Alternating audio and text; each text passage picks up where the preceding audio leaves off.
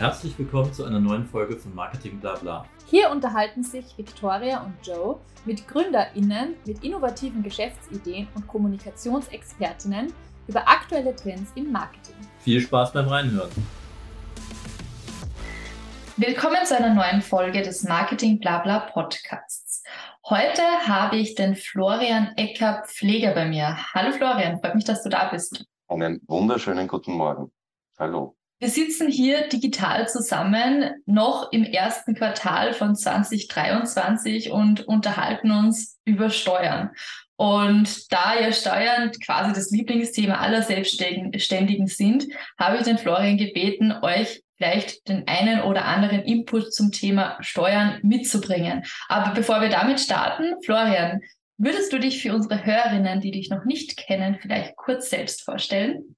Also mein Name ist äh, Florian Ecker-Pfleger. Ich bin seit 2016 Steuerberater, ähm, war dann nicht immer in der Beratung tätig, sondern bin dann zwischenzeitig in zwei Unternehmen gewechselt, habe mir das aus, aus unternehmerischer Sicht angesehen, quasi, also, also aus Unternehmersicht, und habe mich dann vor einem Jahr dazu entschieden, ziemlich genau einem Jahr, Februar 22, äh, mich hauptberuflich wieder der Beratung zu widmen und selbstständig zu machen mit der, ja, äh, meinem Einzelunternehmen, der Eckerpfleger Steuerberatung.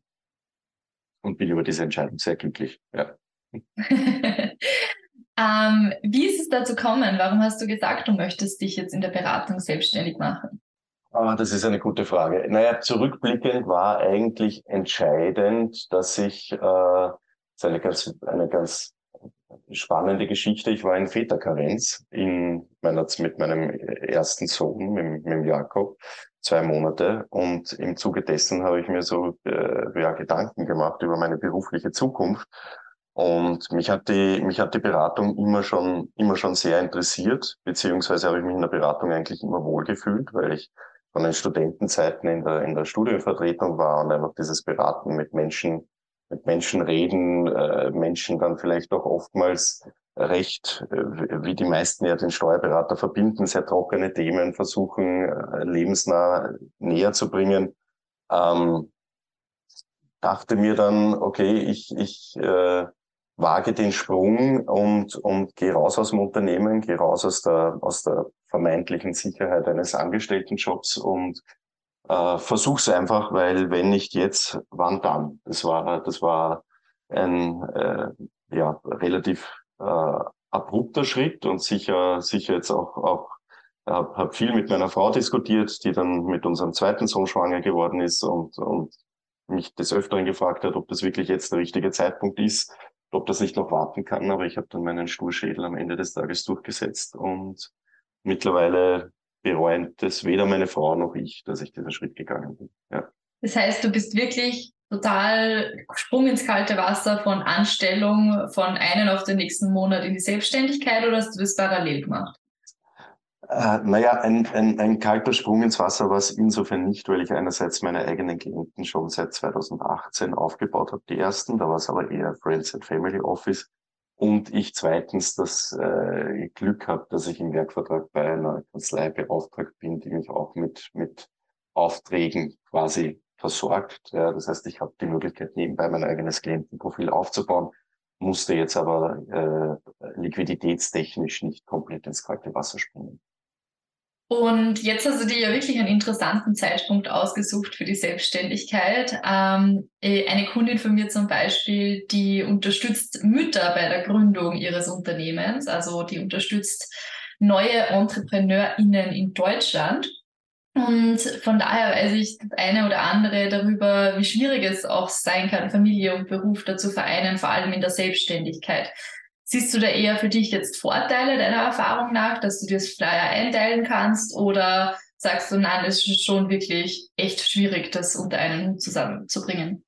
Das ist, das ist jetzt äh, eine gute Frage und, und ich versuche, äh, sie so zu beantworten, ohne mich, ohne mich gegenüber all, allen Müttern, die dieses Problem kennen, zu sehr in die Brennnesseln zu setzen.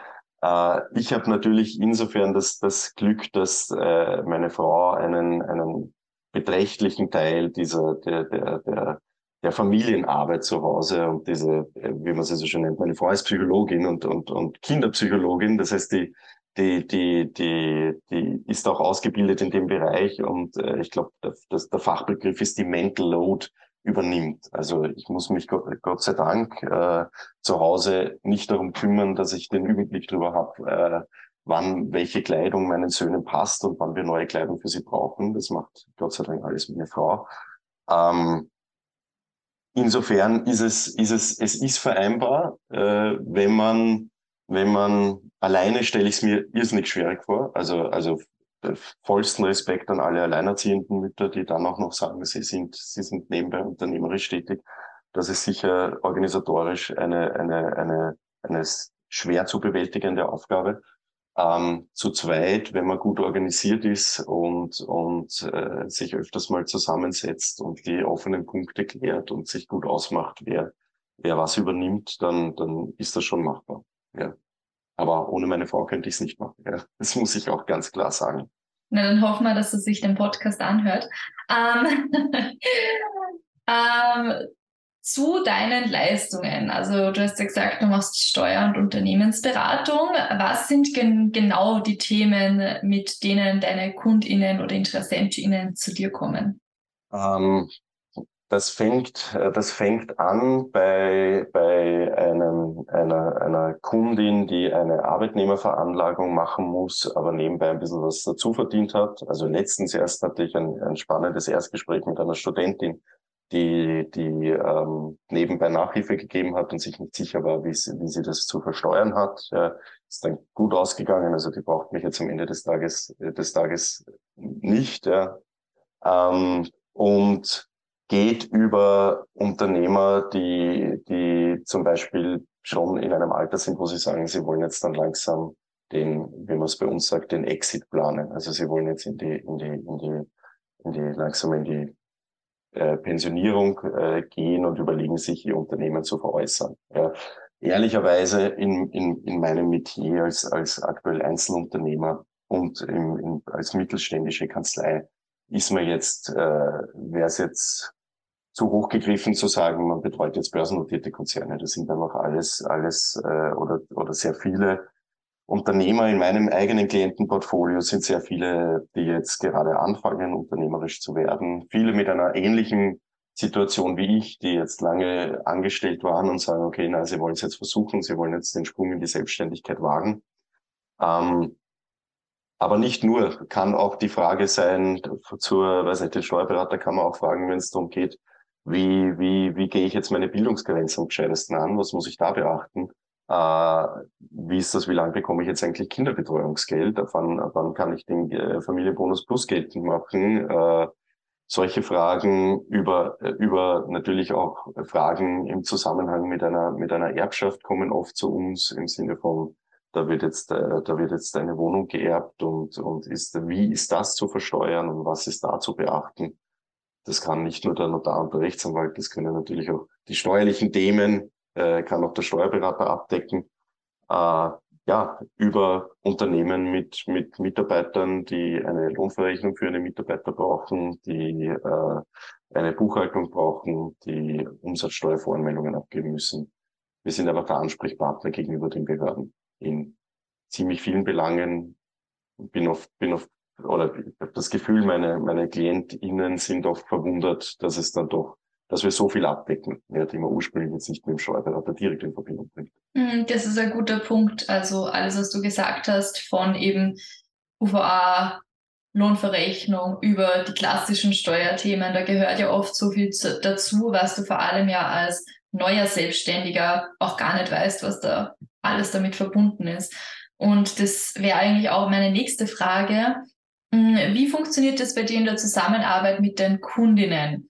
Ähm, wie startet ihr da, wenn ihr, wenn jetzt jemand zu dir kommt und sagt, Florian, ich brauche Hilfe bei den Steuern, ich habe das vielleicht jetzt da ja selbst gemacht, bin draufgekommen, das ist nicht so leicht.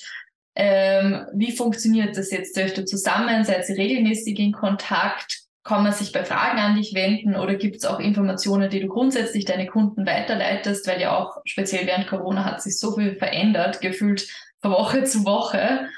Ähm, wie läuft das bei dir ab? Ähm, naja, starten tut normalerweise mit einem, mit einem äh, Telefonat, dass ich kontaktiert werde von, von einer Kundin, einem Kunden oder, oder wir sagen Klienten ja, im Wesentlichen, äh, der Interesse hat, äh, mich kennenzulernen, mich um meine Leistungen. Ja. Ähm, bei, bei mir oder eigentlich bei, bei, bei den meisten Steuerberatern, sollte meiner Meinung nach bei allen so sein, ist das Erstgespräch immer kostenlos, ja, weil das ist ein unverbindliches Gespräch das dient dem gegenseitigen Kennenlernen, das dient dem Eruieren der steuerlichen Situation. Das Erstgespräch dient nicht, ja, äh, verwechseln manche, ja, ob, ob bewusst oder unbewusst, weiß ich nicht, das Erstgespräch dient nicht schon ganz tief in die Beratung einzusteigen und schon alle Fragen zu klären, die derjenige hat. Ja. Eine Steuerberatung, also die, die ein, ein, ein da, die Beauftragung eines Steuerberaters sollte meines Erachtens immer etwas, etwas Langfristiges sein. Ja, das ist wie, vergleichbar wahrscheinlich mit einem, mit einem äh, Freiberufler, also mit anderen Freiberuflern wie einem Rechtsanwalt, einem, einem Arzt, vielleicht auch mit einem, mit dem eigenen Bankbetreuer. Ja, der kriegt relativ viel Einblick in, in Daten, die man vielleicht sonst nicht so gerne teilt. Und insofern sage ich meinen, meinen, meinen Erstgesprächen, in meinen Erstgesprächen auch immer, äh, ganz offen, schaut euch euch andere an ja, und denkt dran, äh, das, was ich euch empfehlen würde, wenn ihr euch für jemanden entscheidet, dann sollte es eine langfristige Entscheidung sein. Ja. Weil man braucht, früher oder später, auch wenn man es jetzt nicht erwartet, braucht man den Steuerberater öfters. Ja, man denkt zwar, man geht vielleicht rein mit einem kleinen Problem, das dann schnell gelöst ist, aber äh, das, meistens folgt auf das Problem eine neue Frage und eine neue und irgendwann ist man dann dabei, dass man, dass man einfach drei, viermal im Jahr mit dem Steuerberater telefoniert. Ja. Ähm, ich, ich handhab meine Gespräche eben, eben unverbindlich, kostenlos. Die, die Personen kommen, kommen zu mir, das dauert eine Stunde. Meistens äh, erzählen wir so ein bisschen über die steuerliche Situation, die sie haben. Äh, man kann schon erste Fragen erörtern und schaut sich dann an, inwiefern ich ihnen weiterhelfen kann. Ja, das kann dann enden in einer, einer äh, Beauftragung durch mich, ja, wo eine steuerliche Vollmacht unterschrieben wird, dass ich einfach da, da, dann sie auch steuerlich vertreten darf, den Klienten oder die Klientin und dann alles weitere, was im Erstgespräch besprochen wurde, in die Wege setzt. Das kann jetzt sein von, da muss jetzt eine Umsatzsteuervoranmeldung äh, vorbereitet werden, über, da ist jetzt eine Jahreserklärung zu machen, über, über verschiedenste Themen. Das Erstgespräch kann aber genauso enden, dass ich äh, letztens eben, wie ich vorhin erwähnt habe, zum Beispiel die, die, die Klientin, die da war mit der, mit der Frage zu ihrer, zu ihren äh, nebenberuflichen Einkünften als Nachhilfe, ja, ähm, sind wir aus dem Gespräch rausgegangen, indem ich ihr erklärt habe, okay, eigentlich hat sie so wenig verdient, dass sie das nicht nebenbei versteuern muss. Es gibt eine, eine, eine Grenze, wo ich nebenberuflich verdienen darf als Selbstständiger. Äh, das sind 730 Euro sind es jetzt aktuell, glaube ich, ohne dass ich es in der Steuererklärung wirklich zwingend angeben muss. Ja, also ich kann es angeben, aber es passiert nichts, wenn ich es nicht mache. Äh, und die Dame war dann unter der Grenze. Und ich habe dann gesagt, okay, ganz ehrlich, Sie brauchen mich nicht. Sparen Sie sich das Geld, ja, gehen's, also ich gehen's gut essen und das, was Sie sich jetzt erspart haben, machen Sie sich keine Sorgen. Also da, in dem Gespräch war es, es primär wichtig, die, die Klientin mal dort abzuholen und ihr die Sorge zu nehmen. Die war nämlich ziemlich aufgeregt, wie sie reingekommen ist und hat gedacht, sie hat schon irrsinnig viel falsch gemacht. Und das war dann relativ schnell geklärt, ja. Äh, für mich als Steuerberater macht's jetzt, macht's jetzt, äh, äh, mein Anspruch ist einfach, den, den, den Klienten und Klientinnen immer entsprechend zu helfen. Ja. Und ich bin jetzt auch nicht, äh, auch nicht irgendwie ja, traurig, wenn man aus einem Gespräch rausgeht und äh, es wird kein Auftrag draus, weil ich sehe das so langfristig, wie ich es in meinen Klienten immer propagiere. Ja. Am Ende des Tages hat man, habe ich jetzt auch in dem Fall von der, von der, von der Dame mit der Nachhilfe natürlich keinen Auftrag daraus generiert, aber ihr entsprechend geholfen und irgendwann kommt eine Weiterempfehlung zurück. Also das ist mir jetzt schon öfters passiert, dass man, dass man dann keinen Auftrag gezwungenermaßen draus macht, ja, ähm, aber sich dann später wie jemand anderer meldet. Der Freund, die Freundin, der Arbeitskollege, der einen Steuerberater braucht. Und dann wird daraus vielleicht was längerfristiges. Ich würde gerne nochmal zusammenfassen, was du schon gesagt hast, weil da waren jetzt eigentlich schon zwei wichtige Punkte drinnen. Nämlich einerseits Steuertipp Nummer eins, würde ich fast schon sagen, ähm, mit den 730 oder müssen wir jetzt nachschauen, wie viel es genau ist, aber ich glaube, ich habe auch im Kopf irgendwas um 730 Euro gehabt. Ähm, 730 Euro, die eben selbstständig, nebenberuflich ähm, erwirtschaftet werden dürfen, ohne versteuert zu werden. Also das, das dieser Steuerbetrag. Ähm, und das Zweite, was du gesagt hast, was auch viele Selbstständige betrifft, ist eben genau diese Weiterempfehlung, dieses Word-of-Mouth-Marketing. Ähm, ist ja quasi auch das, was wir im Marketing immer als die das höchste Gut bezeichnen, weil es kann dir nichts Besseres passieren, als dass du jemanden von deiner Leistung und deiner Kompetenz überzeugt hast und diese Person dann als Multiplikator äh, ganz vielen anderen davon erzählt, selbst wenn sie jetzt gleich selbst keinen Bedarf hat. Und mir ist es auch schon unzählige Male passiert, dass du einfach vielleicht jetzt unmittelbar keinen neuen Kunden oder Klienten gewonnen hast, aber Monate später dann nochmal vielleicht wer auf dich zurückkommt, weil eben das, was du für den getan hast, so hängen geblieben ist und so einen Mehrwert gehabt hat, dass man es dann doch an jemanden in anderen guten Gewissens weiterempfehlen kann und empfehlen möchte. Absolut richtig. Ist in, wenn ich daran anschließen darf, ist in, in, in unserer Branche auch das, das A und O. Um noch das Thema eins äh, Kundenbetreuung nämlich abzuhandeln, was eigentlich genauer genommen auch Teil des Marketings ist. Marketing wird ja oft auf Werbung äh, verkürzt, ähm, aber eigentlich gehört ja zum Marketing ganz viel mehr dazu. Also zum Beispiel auch Preisgestaltung ist Thema Marketing und hat ja dann auch sehr viele Anschlusspunkte. Ähm, aber auch eben CRM, also Customer Relationship Management, ist, ähm, hat Anschlu Anknüpfpunkte mit Marketing. Und deshalb auch die Frage, du hast jetzt äh, kurz den Anfang schon erläutert, du hast gesagt, okay, ihr habt meistens ein Erstgespräch, dann wird mal in diesem kostenlosen Kennenlernen besprochen, braucht die Person das überhaupt, braucht sie es nicht, was braucht sie genau und ähm, es wird festgestellt, dass das auf eine langfristige Zusammenarbeit hinauslaufen soll im besten Fall, weil ja eben viele Daten geteilt werden, die großteils auch vertraulich sind. Ähm, wie geht's dann weiter? Angenommen, die Person sagt jetzt, ja, ich habe jetzt fünf Steuerberater angeschaut, aber Florian, ich möchte mit dir zusammenarbeiten. Was passiert dann? Ähm, dann kriegt sie von mir die notwendigen Unterlagen, die, die, die ich brauche, äh, um sie steuerlich vertreten zu dürfen. Und dann geht man in die Zusammenarbeit. Also dann bereitet man die Unterlagen vor, die die, die Klientin oder der Klient braucht. Das kann eben eine Einkommensteuererklärung sein. Ähm, und äh, ja, sobald man die fertig hat, wird das natürlich entsprechend mit dem Klienten besprochen ähm, oder der Klientin wird, wird unterschrieben und wird dann beim Finanzamt eingereicht und der Steuerberater übernimmt quasi die Kommunikation mit dem Finanzamt, wenn es irgendwelche Rückfragen gibt. Ja. Natürlich, äh, es gibt manche KlientInnen, die, die wünschen, dass sie, dass sie primär, also äh, selber die Kommunikation innehaben. Ja. Äh, die meisten, ich würde sagen 90, 95 Prozent der Klientinnen sagen, wenn sie sich einen Steuerberater holen, dann wollen sie mit dem Thema auch eigentlich nicht mehr viel zu tun haben. Ja. Dann wollen sie wissen, wenn es irgendwo brennt oder wenn irgendwo äh, Fragen sind, die, die, die, die das Finanzamt jetzt wissen will, äh, wo man, wo man als Steuerberater dann auch weiß, okay, das, da informiert man jetzt natürlich den Klienten, dass es da jetzt einen größeren Prozess gibt oder beispielsweise, wenn eine Betriebsprüfung eröffnet wird. Ja. Kennen wahrscheinlich auch viele Unternehmer, alle, alle ja, paar Jahre kommt die Finanz und, und äh, prüft dann die, die Unterlagen, ob das eh alles so da ist, wie man es angegeben hat. Ja. Das informiere, informiere ich natürlich den Klienten drüber. Ja, aber wenn mich jetzt das Finanzamt kurz anruft und sagt, äh, weiß nicht, gibt's auch oder ein Ergänzungsersuchen äh, schickt, Sie wollen bitte zu der Steuererklärung alle Rechnungen haben aus dem, die man da jetzt als Reisekosten angegeben hat, ja, dann kann ich das auch einfach so beantworten, ohne dass ich da jetzt immer gleich den Klienten drüber informiere. Ja. Das kommt halt darauf an, wie es der Klient wünscht. Ja.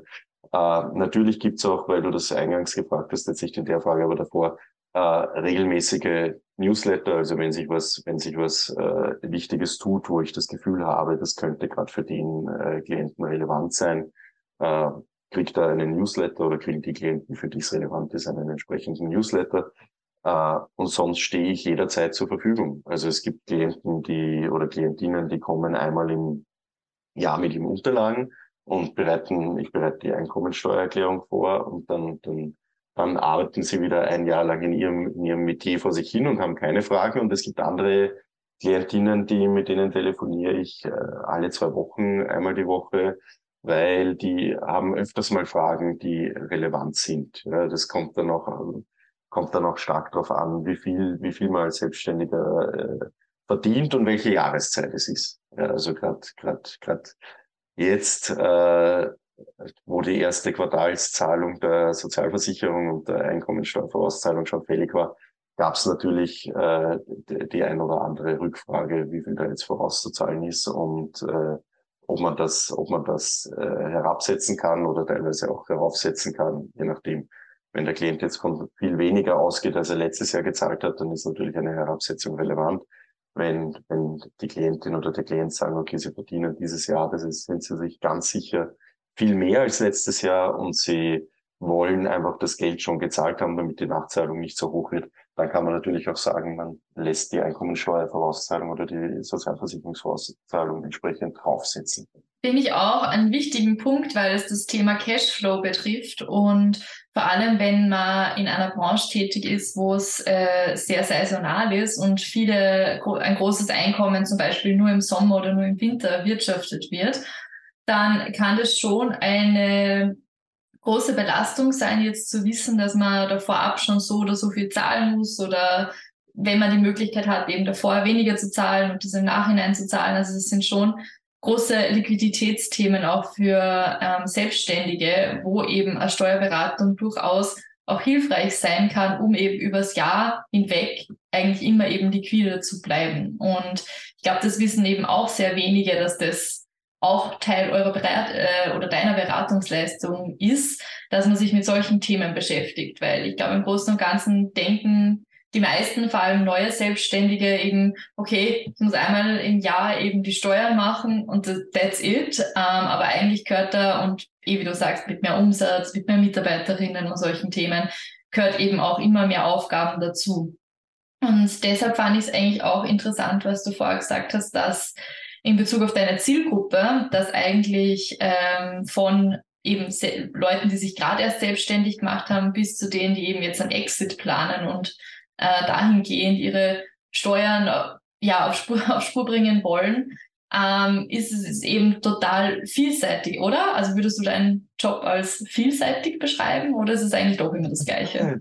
Ich finde meinen Job überaus vielseitig. Ich lerne als Steuerberater alle möglichen Branchen kennen. Ich lerne als Steuerberater äh, der ja eine, eine, eine sehr, also ich meine, das, das, das Businessmodell meines Unternehmens ist ja bekannt. Ja, also das, das, das äh, steht ja, das, gibt's ja schon sehr lange und es gibt ja auch sehr viele Referenzwerte, an denen man sich anhalten kann. Aber ich finde das überaus spannend, äh, die, die andere Branchen kennenzulernen. Und da hat man Steuerberater natürlich einen, einen wahnsinnigen Einblick. Ich meine, ich bin selber ein sehr, ein sehr, ein sehr zahlenaffiner Mensch. Äh, das heißt, ich, ich, ich, ich Gut. lese, ja, es ist Steuerberater nie schlecht. Äh, ich lese auch, äh, ich finde das auch immer spannend aus der Zahlensicht. Ja. Es ist natürlich auch sehr spannend, quasi das, das andere Unternehmerische rauszusehen und rauszuhören, was sich da alles tut. Ja. Aber ich finde es dann auch spannend zu sehen, wie wirkt sich das wirklich, wie kalkuliert sich das durch am Ende des Tages. Ja.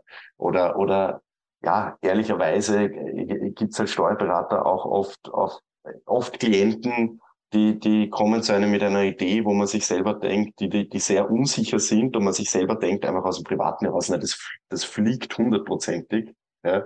Äh, das, das, das wird sich wahnsinnig entwickeln und wo sie, wo sie, wo, wo dann viele im besten Fall einem, wo man Recht behält als Steuerberater, ja. aber genauso oft gibt's halt auch Klienten, die äh, die man, wo man die Idee hört und sich denkt, na gut, das, da kann ich jetzt in meiner Lebensrealität aber überhaupt nichts mit dem Produkt anfangen. Aber dann umso erstaunlicher und natürlich schön für die Klienten, ja, und auch schön für mich als Berater, wenn ich dann sehe, okay, das fliegt trotzdem, ja, das, das, das haut hin.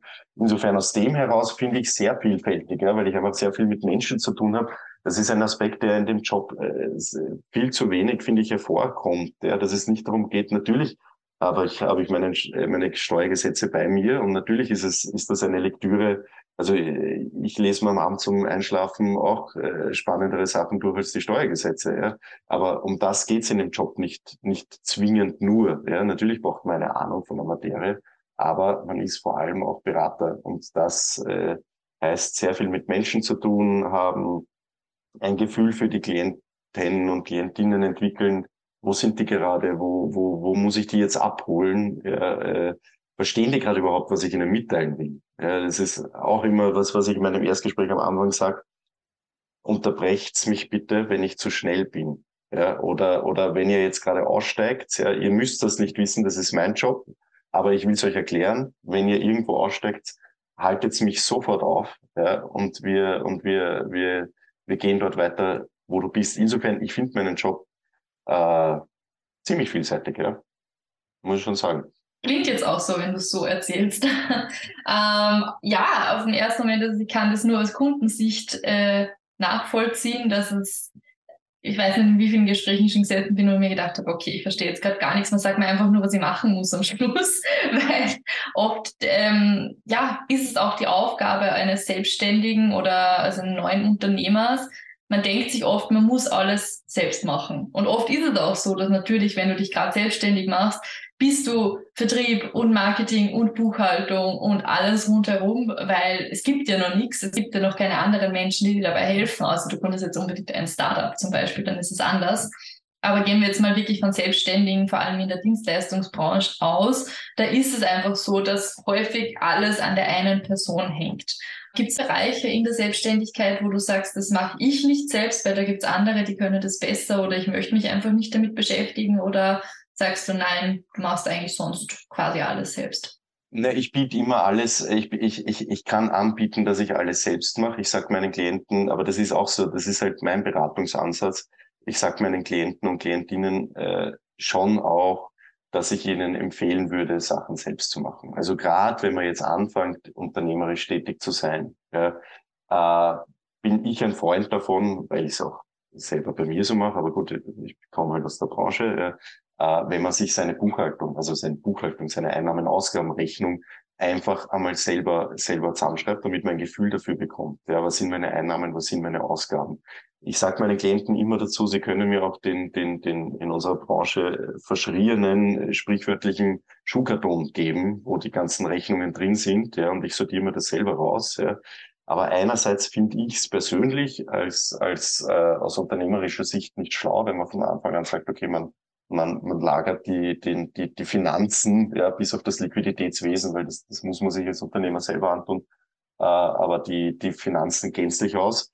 Und andererseits äh, ist es natürlich auch ein Kostenfaktor. Also ich, äh, äh, ja, so ehrlich muss man sein, ich, ich, ich sitze ja dann nicht gratis da und, und, und, und, und sortiere die Belege aus. Ja äh, wenn ich das vorsortiert bekomme oder in einer ganz einfachen Excel-Liste, da stelle ich meinen Kunden und Kundinnen, äh, Kundinnen natürlich auch zur Verfügung, so ein Muster, dass sie das, also die müssen das nicht selbst entwerfen, die kriegen von mir ein Muster äh, und können auf Basis dieses Musters ziemlich, ziemlich einfache Belege ein- und ausgeben, je nachdem, ob sie Umsatzsteuer verrechnen, gibt's da, gibt's da Module dafür in dem Muster, ja. Äh, und sie kriegen dafür ein Gefühl. Das ist nämlich schon was, was ich, was ich gelernt habe. Das ist, das hängt wahrscheinlich allgemeiner mit meiner, mit meiner Persönlichkeit zusammen. Aber, aber äh, ich finde, dass es als Unternehmer wichtig ist, rate ich jeden, der, der anfängt, einfach einen guten Überblick über seine Finanzen zu haben. Ja, weil, und dazu gehört auch, weil wir es vorher, ich äh, wollte es vorher schon erwähnen, bin noch nicht dazugekommen, äh, dazu gehört auch zu wissen von jedem Euro, den ich einnehme, was davon gehört wirklich mir. Ja, das ist nämlich, äh, das, das trifft dann viele Unternehmen sehr hart, manche so hart, dass sie dann quasi das Unternehmen schließen müssen. Wenn sie jeden Euro, der ihnen bleibt, äh, dann haben sie noch Ausgaben, ja, die ziehen sie ab und alles, was da noch am Konto ist, wird quasi gesehen als, ah, das gehört mir für meine private Tasche. Und zwei Jahre später kommt dann die Sozialversicherung und von dem ganzen steuerlichen Gewinn, die, äh, die Sozialversicherung, die über 25 Prozent sind, dann kommt noch die Steuer, das kann auch schneller mal, so wenn man einen gewissen Betrag verdient, mehr als 30 Prozent werden. Und dann hat man aber plötzlich das Geld nicht da, weil man es zwei Jahre davor schon investiert hat in den Traumurlaub, den man sich schon immer leisten wollte, äh, oder in ein neues Auto oder was weiß ich was. Ähm, und deswegen biete ich auch allen Klienten an, am Anfang auf Basis ihrer Prognose, was sie einnehmen, das, muss, das muss man natürlich aber sagen, das kann ich nicht selber sagen, ja, äh, einmal auszurechnen, welche, wie viel Cent von dem Euro, den du, den du einnimmst, gehört wirklich dir und wie viel kommt dann früher oder später die SVA oder die, das Finanzamt und will, will das Geld sehen. Ja. Mhm. So richtig guter Punkt, dass äh, man sich am Anfang wirklich selbst damit beschäftigen muss und auch eigentlich nicht nur am Anfang, sondern dauerhaft immer wissen sollte, ähm, wie viel Prozent eben von den Einnahmen gehören jetzt wirklich mir und sind mein Einkommen Und ähm, auch ein bisschen vergleichbar mit dem, im Bereich Marketing haben wir äh, ein ähnliches Konzept zumindest, wenn wir sagen, okay, wie viel Prozent von ähm, dem Einkommen oder von dem erwarteten Umsatz, den du machen möchtest, wird in Werbung investiert. Was darf das kosten? Was darf es sich kosten, dass du einen Neukunden bekommst? Wenn ich jetzt einen Kunden bekomme, der mir Hausnummer 5000 Euro zahlt dieses Jahr, was darf der kosten in der Akquise? Darf der 5 Euro kosten, 100 Euro, 500 Euro, 1000 Euro? Was ist dieser Prozentsatz? der, wo du sagst, das ist es dir wert und da bleibt dir dann, sagen wir, es sind 1000 Euro, 4000 Euro bleiben dir über davon. Ist es das, wo du sagst, okay, 80, 20 Prozent ist dann quasi Marketingkosten, das ist in Ordnung und 80 Prozent bleibt dann, dann kommt eh, wie gesagt, Steuern noch weg und so weiter und so fort. Ähm, wie viel darf es sein? Wie viel soll es sein, dass du zufrieden bist und dass es sich so unternehmerisch für dich ausgeht? Und das ist für mich auch immer wieder erstaunlich, ähm, zumindest im Marketingbereich, wie wenig sich dann eben auch Kundinnen vor über das Thema zum Beispiel Gedanken machen, weil eben oft trotzdem das nur als Ausgaben betrachtet wird oder natürlich ist es nicht super, wenn ich jetzt weiß, ich muss jetzt dafür Marketing zahlen oder wenn ich da jetzt, äh, super, ich verdiene mehr, natürlich muss ich wieder mehr Steuern zahlen und mehr Versicherung und so weiter. Ähm, aber das ist einfach eine Realität und es bringt nichts, sich dem nicht zu stellen, weil sonst ist es im schlimmsten Fall wirklich fatal fürs Unternehmen und für den Unternehmer. Absolut, Absolut ja. Wobei es bei uns halt in, im, im, im Bereich Marketing äh, so, so ist das unser Job. Äh, also ich weiß nicht, wie viel Erfahrung du da hast mit, mit so klassisch. Äh, ich würde die alle, ich glaube, von Marketing kann man die relativ gut über einen Kamm scheren, seien es jetzt die Notare, die Rechtsanwälte, die Steuerberater und wahrscheinlich auch die Ärzte ähm, also alle Freiberufler im rechtlichen Sinne, ähm, es sehr viel auf Weiterempfehlungen basiert. Also ich, ich habe ja selber Google, also um aus deinem eigenen äh, Nähkästchen zu plaudern, habe äh, am Anfang auch sehr viel mit, äh, oder sehr viel ist übertrieben, aber mit Google Ads gearbeitet. Ähm, natürlich, da kommen Sachen rein. Ja, da gibt's Erstgespräche. Da sind ein paar interessante Sachen reingekommen. Ja äh, und auch, auch Klienten, die, die ich sehr schätze und, und die, die, die, die, die wirklich äh, schöne Mandate sind, auch spannende Mandate sind. Aber äh, was ich auch gemerkt habe, ist, dass die Weiterempfehlungen einfach einen größeren Impact geben. Ja. Und Weiterempfehlungen muss ja jetzt nicht gezwungenermaßen bedeuten, dass ein Klient zufrieden ist. Weiterempfehlungen kann ja auch passieren durch eine, oder wie es bei uns in der Branche eigentlich, eigentlich üblich ist, durch eine Zusammenarbeit im Sinne von, äh, da gibt es einen Rechtsanwalt, mit dem telefoniere ich häufiger, ja, und ich weiß, dass der gut ist, ich weiß, dass der super gut arbeitet, ja, er weiß, wie ich arbeite. Und wenn jetzt bei mir ein Klient reinspaziert und äh, ich fragte ihn im Zuge des Erstgesprächs, gibt es da schon einen Rechtsanwalt, der sich das mal anschaut hat, weil es ist ein rechtlich sensibles Thema oder da braucht man einen Gesellschaftsvertrag und der sagt mir nein, dann biete ich natürlich an, weiter zu empfehlen. Und das sind natürlich Leute, wo ich weiß, dass die gut arbeiten. Ja. Und umgekehrt äh, sind durch solche Weiterempfehlungen auch schon spannende Mandate reingekommen. Ja, also es muss nicht immer, was ich sagen will, die Weiterempfehlung muss nicht immer der, der, der sehr zufriedene Klient sein. Ist natürlich sehr schön, wenn es von zufriedenen Klienten kommt, aber bei uns in der Branche wird auch sehr viel über, äh, gearbeitet mit, mit, mit einfach anderen Professionen, die man, die man, äh, die man so kennt. Ja. Mhm. Ja, kann ich mir gut vorstellen. Vor allem eben dieses Beispiel mit dem Rechtsanwalt, das du gerade gebracht hast, ist einfach ähm, ja aus dem Leben gegriffen, weil jeder im Gesellschaftervertrag, wie du sagst, spätestens da brauchst du eigentlich jemanden oder Notar auch bei der bei der Eintragung, Unternehmenseintragung ist das dann, oder? Habe ich jetzt richtig im Kopf? Bei der Unternehmenseintragung, ja, kommt davon, was für ein Unternehmen, aber da ist es nie schlecht, wenn man mit einem Rechtsanwalt zumindest einmal drüber spricht. Ja. Okay. Wahrscheinlich ist es bei den meisten Themen, wäre es gut, mit einem Rechtsanwalt mal drüber zu sprechen. Absolut, ja. Also, ja, aus dem Marketing-Sicht, ich kann es sich immer nur aus meinem Bereich wiedergeben, das sind jetzt das Thema DSGVO zum Beispiel. Also, äh, unser aller geliebtes Thema, würde ich jetzt auch wieder mal sagen, wo es um natürlich sensible persönliche Kundendaten geht, Kundendaten, InteressentInnen-Daten, ähm, vor allem wenn wir dann über das Facebook Pixel oder Google Tags, Google Analytics und all diese Themen sprechen, ist es einfach ein sehr sensibles Thema, wo wir im Marketing eben ähm, wir haben eigentlich fast das gegenteilige Problem, dass Marketing oft nur als kreativ und wir machen jetzt schöne Werbespots und Videos und alles schaut gut aus. Aber eigentlich ist da auch ziemlich viel eben Analyse dahinter und Daten und Strategie. Und ich glaube, das Gegenteil, wo man beim Steuerberater sagt, es sind nur Zahlen, Daten und nichts weiter, ist eigentlich das Gegenteil bei uns der Fall. Ähm, und wie du sagst, eben die, die Weiterempfehlung ist das Wichtigste. Du hast vorher auch erwähnt, dass du gestartet hast nebenberuflich mit Family und Friends und so Bekannten, wo du die ersten Mandate betreut hast. Ähm, Gibt es irgendwas, was du jetzt aktiv machst, um diese Mundpropaganda jetzt auch zu fördern? Ich denke da an zum Beispiel Netzwerktreffen. Mit der Vivi Ramani haben wir da recht lang drüber gesprochen, über ihr Women's Mindset Network. Ähm, aber vielleicht hast du ja auch nur irgendwie Ideen, Input, was bei dir gut funktioniert hat.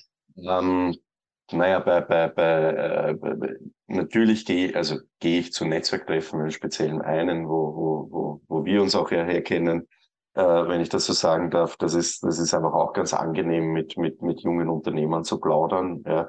Ähm, aber was ich tatsächlich, tatsächlich gemacht habe, was, was, was, was, was vielleicht eine ganz witzige Anekdote ist, ähm, ich habe, wie ich angefangen habe, selbstständig zu sein, äh, mir, die, mir die Arbeit angetan und habe alle äh, BuchhalterInnen und LohnverrechnerInnen in Wien angeschrieben und um eine, um eine äh, Kooperation angefragt. Ja. Du musst da, du musst da unseren Job so vorstellen, als Steuerberater deckst du, da hast du die Berufsbefugnis, alles abzudecken. Also die Lohnverrechnung, die Buchhaltung, die Bilanzierung und die Steuerberatung. Ja. Nichtsdestotrotz gibt es aber auch selbstständige BuchhalterInnen und es gibt auch selbstständige LohnverrechnerInnen und es gibt auch selbstständige BilanzbuchhalterInnen, ja, die äh, auch sehr viel abdecken können, was, was der Steuerberater abdecken darf, ja, aber irgend, irgendwo endet's dann. Ja, und nachdem ich von einem Berufskollegen gehört habe, dass der eine sehr, eine sehr vitale Kooperation mit einer äh, Buchhalterin hat, die, wo man halt sich die Mandanten quasi, also wo es Weiterempfehlungen gibt, wenn die Buchhalterin sagt, okay, da kann ich jetzt gerade nicht mehr, mehr weiter, äh, dann, dann, dann kommt er als Steuerberater oder beziehungsweise seine Dame als Steuerberaterin ins Spiel. Äh, und umgekehrt äh, hat man dann auch, kann man dann auch als Steuerberater, wenn jemand sagt, okay, er braucht ja jetzt nur eine, eine, eine, eine Buchhaltung, kann man, kann man dann auch äh, die Buchhalter oder den Buchhalter weiterempfehlen. Und ich habe mir gedacht, okay, haben wir die Arbeit gemacht und bin ins äh, WKO Firmen, Firmen Service reingegangen und habe wirklich alle in Wien angeschrieben. Das sind, waren mehrere, mehrere hundert E-Mails, ich glaube 400, 500 E-Mails. Äh, und da sind auch ein paar spannende Sachen draus, äh, draus passiert. Ja. Aber das ist, finde ich, halt auch so diese, also äh, ein Berufskollege hat mich angeschaut, wie ich ihm das erzählt habe. Ich meine, du bist wahnsinnig, aber ich bin dann halt echt drei, vier Tage nur im Telefon gesessen und habe und hab mit, mit den Leuten telefoniert, die sich darauf zurückgemeldet haben. Es haben haben sich eh nur fünf bis zehn Prozent von denen, die ich geschrieben habe, zurückgemeldet, aber die fünf Prozent waren halt, waren halt auch, auch einige Leute ja, äh, oder interessierte Leute.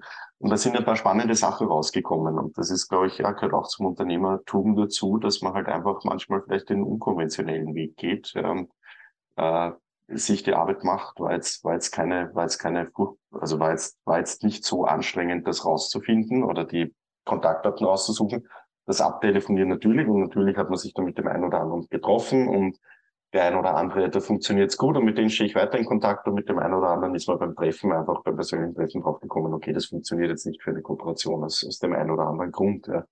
Das ist im Wesentlichen so das, was, was ich mache. Ja. Also nebenbei mit Unternehmern in Kontakt bleiben äh, und einfach ein offenes Ohr haben. Also ein offenes Ohr haben für für, wenn man in einer Situation jemanden begegnet und äh, man kommt dann irgendwann zum Thema Steuern und so ergeben sich dann Gespräche, spannende. Ja. Jetzt kann ich mir gut vorstellen, dass wenn du im ersten Moment, wenn du sagst, du bist Steuerberater, gut, da haben wir eh klar, das passiert dir sicher öfter, oder? Ja, das passiert tatsächlich öfter. ja. Aber das gehört dazu. It's part of the job. Ja. Ähm, ja, aber das ist ein super Beispiel. Also vor allem am Anfang, wenn, wenn sich viele Selbstständige fragen, wie starte ich und wo, was kann ich machen? Und oft ist die Antwort näher, als man sich denkt. Und es gibt was, was jeder eigentlich machen kann. Und das ist genau das, wie du gesagt hast. Ähm, es sind Daten frei zugänglich, wenn sich das, äh, der Unternehmer in das Firmenbuch äh, der WKO in diese Eintragung eben eintragen lässt, ist es auch in Ordnung, den zu kontaktieren, wenn man berechtigtes Interesse hat eben und eben individuell anschreibt, dann ist es auch okay. Und dann eben das mit dem im nächsten Schritt. Natürlich musst du dann nachtelefonieren teilweise noch. Natürlich musst du schauen, dass du mit ihm in Kontakt bleibst und die, dieses Netzwerk auch pflegst oder diese ähm, Geschäftsbeziehung. Aber da gibt's nichts, was eigentlich einer neuen Selbstständigen dran hindert. Und da gibt's, traue ich jetzt fast zu sagen, in 95 Prozent aller Branchen äh, ein, ein kann man diese, diese Vorgehensweise eigentlich umlegen und wird's erfolgreich sein. Und das ist auch ähm, kann ich auch sagen, über die WKO zum Beispiel habe ich einen äh, Geschäftspartner von mir kennengelernt, mit dem arbeite ich jetzt seit über zwei Jahren zusammen auf sehr regelmäßiger Basis. Ähm, über zum Beispiel die, die Kooperationsbörse von der WKO. Ähm, es kostet nichts, sich da einzutragen, wenn man was sucht oder wenn man was bietet und es ergeben sich wirklich sehr gewinnbringende Kooperationen, muss ich auch aus eigener Erfahrung einfach sagen. Und diese Zusammenarbeit, diese Kooperation ist das, was oft vergessen wird, fällt mir auf bei, am Anfang. Man denkt sich immer, man braucht Kundinnen, man braucht Klientinnen, man muss jetzt erstmal verkaufen. Aber eigentlich, dass es da einen Zwischenstep gibt, eine Kooperation, wo man vielleicht langfristig eigentlich mehr davon hat, das wird oft dann übergangen, übersehen und das ist total wichtig und sehr nützlich am Anfang. Absolut. Und das ist, das ist, glaube ich, genau das, oder wo, wo ich immer denke, weil, weil immer gesprochen wird von der extra Meile, die man gehen soll oder muss. Äh, das ist für mich ist das genau die extra Meile. Ich habe damals mit, wie gesagt, diese 500 E-Mails verschickt und ich habe mit mit äh, Kollegen und Kolleginnen gesprochen, die gemeint haben, na, du bist wahnsinnig und das, und das, das würden sie sich nie antun, weil dann auch immer die Angst da war, na, was soll sich denn der andere denken? Ja, äh, Im Sinne von, da schreibt jetzt jemand und sucht nach einer Kooperation und der könnte sicher denken oder der oder die könnte sicher denken, dass das eine, ein verzweifelter Hilferuf ist. Ja. Erstens war diese E-Mail nicht so, so formuliert, ja. Und zweitens, ja, dann soll es halt so sein. Ja. Also, also dann, dann, dann, wenn, wenn von den 500 E-Mails sich, sich 450 denken, äh, das E-Mail einfach löschen, ja, und sich nichts dabei denken und 20 denken sich, ma, das ist aber, das ist aber ein, ein verzweifelter Jungunternehmer und aus den restlichen 30 wird eine spannende Kooperation, ja, dann, dann, dann tut's mir leid für die 20, die, sie das, die sich das gedacht haben. Ja, so, dann haben sie es falsch verstanden. Aber äh, dieses, natürlich ist das, ist das was, wo man sich im ersten Moment denkt, man, da bringt mir das was. Ja, aber ich glaube, dass da, darum geht's am Ende des Tages. Oder wie du sagst, der bei dieser Kooperationsbörse anmöchten. Gibt sicher auch Jungunternehmer, die sagen, na, dann, dann, vielleicht kommt dann nichts und dann bin ich enttäuscht oder dann, dann ruft mich wer an und dann muss ich da, muss ich das vielleicht dann noch, noch machen. Also manchmal im Sinne von, dann schreibe ich vielleicht ein Angebot und dann wird daraus nichts, ja. Aber ohne dem, also probieren geht über studieren. Ich sehe das so und lieber einfach einmal machen und, und schauen, was passiert, als aus Sorge vor, aus irrationaler Sorge vor irgendwelchen Konsequenzen nicht machen. Vor allem bei den Dingen, die jetzt kein Geld kosten. Die kosten Zeit und klar, am Anfang, wenn du jetzt sowieso noch nicht so viele Kundinnen hast, hast du die Zeit ja auch, um das in solche ähm, Versuche zu investieren. Und ich finde, bevor man gar nichts macht oder irgendwie sich selbst die, was nicht, den 17. Businessplan überlegt, ist es wahrscheinlich gescheiter, wenn man mal wirklich rausgeht und versucht, in Kontakt zu treten mit Kooperationspartnerinnen, mit Kundinnen, potenziellen Kundinnen oder einfach mal auch mehr herausfindet. Weil wenn ich weiß, okay, ich probiere das jetzt und es ist nichts zurückkommen, dann habe ich auch was gelernt und dann weiß ich, okay, das werde ich ein zweites Mal machen. Wenn du jetzt aber siehst, das funktioniert super, dann mache ich das vielleicht in einem anderen Bereich nochmal oder auf abgewandelte Form und man wird ja dadurch immer besser und äh, erreicht seine Zielgruppe immer ähm, zielgenauer und das ist eigentlich das, was dir im Endeffekt dann auch Geld spart ähm, langfristig. Absolut, sehe ich ganz genauso, ja. Gut, wir sind jetzt schon relativ weit fortgeschritten in der Zeit. Ich äh, würde dir trotzdem zum Abschluss ähm, noch ähm, ein, zwei Fragen stellen wollen, nämlich nochmal zurück zum Thema Steuerberatung. Und ich habe dich ja im Vorhinein schon gebeten, äh, dir zu überlegen, ob es vielleicht ein, zwei Tipps gibt, die du jetzt unseren HörerInnen, die ja eben viele davon sind gerade neu selbstständig oder sind jetzt im ersten, zweiten, dritten Jahr ihrer Selbstständigkeit, die du jetzt ihnen mitgeben könntest, wo du sagst, okay, ähm, meldet euch mal bei mir, wenn das ein Thema ist, oder sprecht mal mit eurem Steuerberater, Steuerberaterin, weil das ist was, was man sich jetzt gerade anschauen sollte, was aktuell ist. Ähm, hast du da was mitgebracht für uns? Ähm, ja, beziehungsweise gibt es einfach relativ klassische Tipps, die viele, die viele nicht, äh, nicht, nicht wissen oder nicht beherzigen, die, die Sinn machen. Also der, der erste Tipp, ohne, ohne dass ich da jetzt für mich Werbung machen will, aber der erste Tipp ist allgemein, sei es jetzt ich oder ein, ein, ein anderer Steuerberater oder eine Steuerberaterin, macht euch einmal ein Erstgespräch aus. Ja? Also informiert euch davor, ob es kostenlos ist. Es ist aber nichts damit verloren. Ja? Das kostet euch vielleicht eine Stunde und die Anfahrt. Also es ist ein Zeitaufwand aber oftmals geht man aus dem Erstgespräch schon schlauer raus, als man ist. Ja. Und der Steuerberater oder die Steuerberaterin kommt vielleicht auf Themen drauf, die man so noch nicht beachtet hat. Insofern, erstens, wenn man noch keinen Steuerberater hat und man ist jetzt gerade am Beginn oder es ist auch nur die Arbeitnehmerveranlagung und man weiß nicht genau, was man eigentlich alles absetzen kann oder nicht. Ich habe genug, äh, genug Fälle, auch gerade im Freundeskreis, die bei der Arbeitnehmerveranlagung immer einfach nur durchklicken äh, quasi und, äh, und sich freuen drüber, dass dann, dass dann, äh, weiß nicht, 150 Euro Rückzahlung rauskommt. Ja, und ich habe dann einmal mit einem geredet und gesagt, was er eigentlich alles absetzen kann auf Basis von dem, was er macht, jobtechnisch. Und wir haben es dann für ein Jahr durch, äh, durchgerechnet und dann sind plötzlich 400 Euro rausgekommen. Ja. Also auch einfach sich einmal informieren bei einem Steuerberater. Ähm, den zweiten Tipp, ich meine, da sind wir jetzt im Februar natürlich schon ein bisschen spät dran, aber den man immer beherzigen kann am Jahresende, äh, Sozialversicherung vorauszahlen.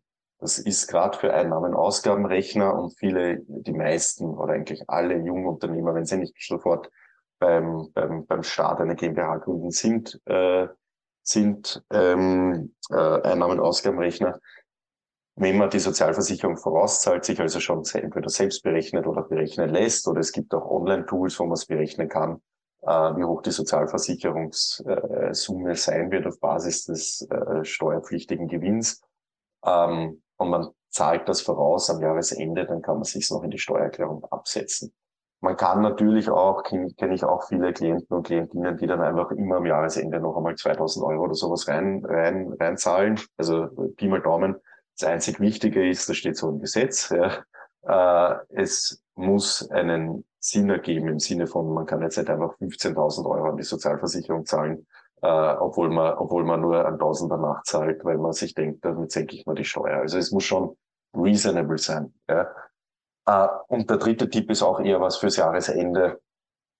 Ähm, äh, den Gewinnfreibetrag betracht, äh, beachten. Also wenn man investiert hat in gewisse Wirtschaftsgüter unterm Jahr, dann kann das gegebenenfalls nicht nur durch die Abschreibung die Steuer senken, sondern auch im Rahmen des Gewinnfreibetrags. Ja.